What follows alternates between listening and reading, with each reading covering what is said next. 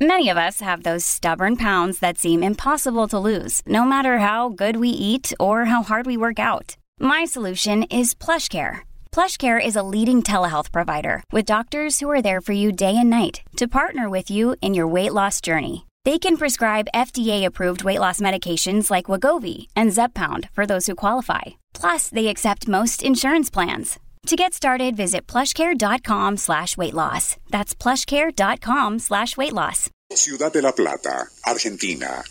Amanecer del 28 de mayo, 1998. El señor Néstor Lovera, aún somnoliento, se inclina sobre el lavamanos y abriendo el grifo se dispone a lavar su rostro. Pero, y cuando surge el chorro, caerá en sus manos algo más que agua. Junto con el líquido salen pececitos diminutos que saltan y se revuelcan. Asombrado, Lovera da marcha atrás y pensando que se ha vuelto loco, llama a su esposa Peggy. Pero no fueron ellos los únicos que comprobaron cómo emergían peces vivos de todos los chorros de la casa, ya que, y según vecinos de varias calles en el barrio platense, centenares de pececitos vivos o medio muertos brotaban por montones de los grifos de sus respectivos hogares. Fenómeno que despertó estupor, consternación o supersticioso temor en muchos que lo atribuyeron al fin del mundo. Nuestro insólito universo. Cinco minutos recorriendo nuestro mundo sorprendente. Una producción nacional independiente de Rafael Silva.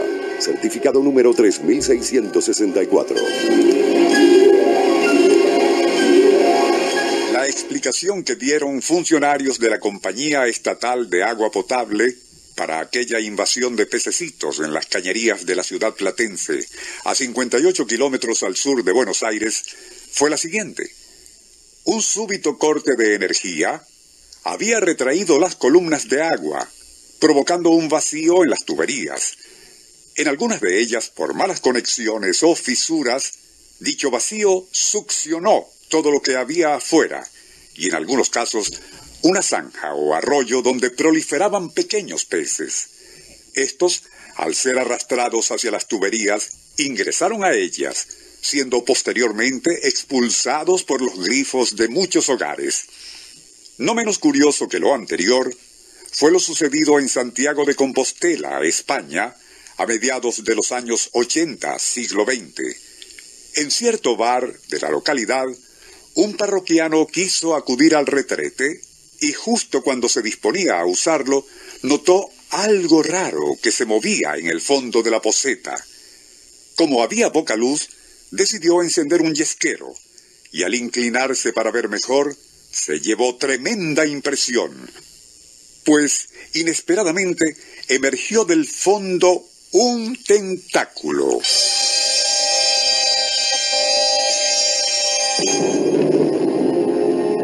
Atemorizado, el individuo corrió gritando que había un monstruoso pulpo en el sanitario. Todos, incluyendo al barman, pensando que alucinaba, acudieron en tropel al baño, portando linternas, escobas e incluso una escopeta. Una vez allí, comprobaron atónitos cómo efectivamente había un pulpo, y vivo además, en el fondo de la poseta. Como resultaron inútiles los esfuerzos para extraerlo de allí utilizando palos y ganchos, fue necesario romper la base del retrete para sacar al animal que, para entonces, ya había muerto.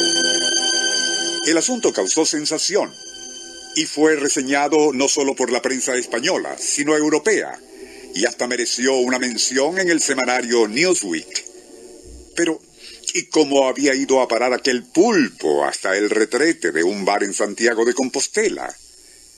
Se elaboraron distintas hipótesis, pero de todas, quizás la más sensata, la daría el biólogo marino Ricardo Conbellas, quien especuló que a lo mejor ese animal de agua salada, estando recién nacido y por accidente, de alguna forma se había colado por el drenaje en la cocina de cualquier restaurante especializado en comida marina.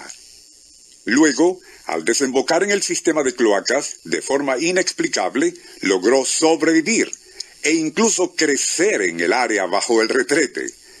La otra tesis es la de que, y a lo mejor, algún chistoso lo colocó allí previamente, contando con la conmoción que se formaría y que efectivamente provocó.